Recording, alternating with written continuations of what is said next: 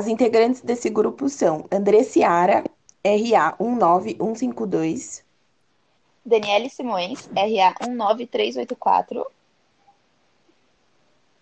Luiz Arcanjo, RA 19560, Maria Tereza, RA 19288.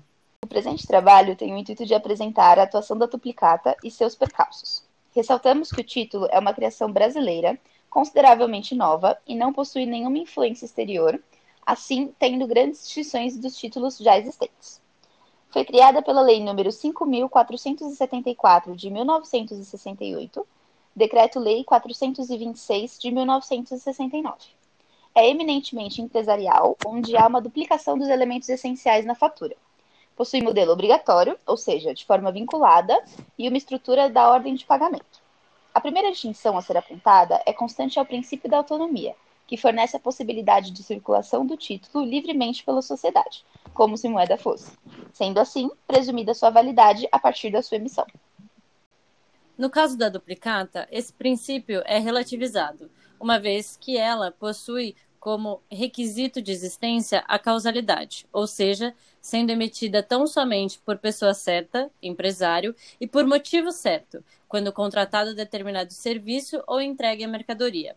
Sendo assim, o título não será presumido válido, pois a sua circulação não é igual à da moeda, uma vez que a sua presunção de validade depende da checagem do motivo e da pessoa que o emitiu verificando-se assim a subordinação do princípio da autonomia ao requisito da causalidade do título.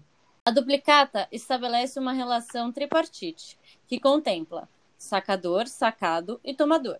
O sacador é o indivíduo que emite a duplicata, o empresário, vendedor ou prestador de serviço. O sacado é aquele que dá ensejo à duplicata pela contratação do serviço ou produto. O tomador é aquele que receberá o valor constante no título. Dessa forma, pode-se aglutinar em uma pessoa só a figura de sacador e tomador.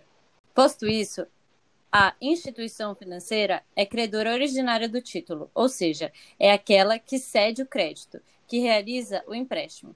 Assim, as instituições financeiras assumem as responsabilidades pelos danos, sejam eles material ou moral que causarem na cobrança ou no protesto de, de, de duplicatas simuladas, quando se tornarem titulares destas mediante endosso translativo.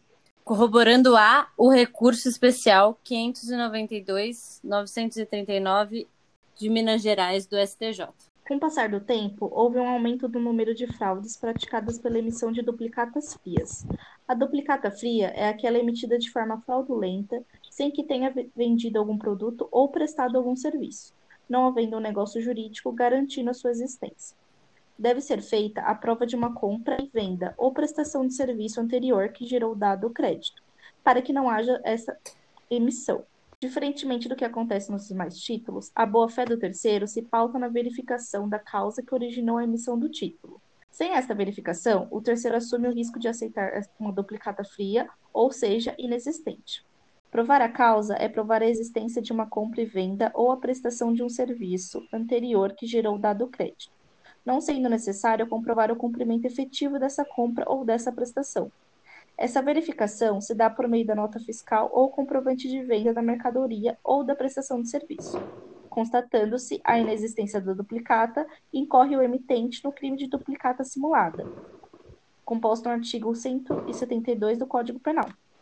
Com o propósito de reduzir o número de fraudes praticadas, a Lei nº 13.775 de 2018 dispõe sobre a obrigatoriedade de registro da duplicata quando emitida eletronicamente. Deste modo, nasce uma espécie de certidão de nascimento dessa duplicata eletrônica, que será mapeada em todas as operações.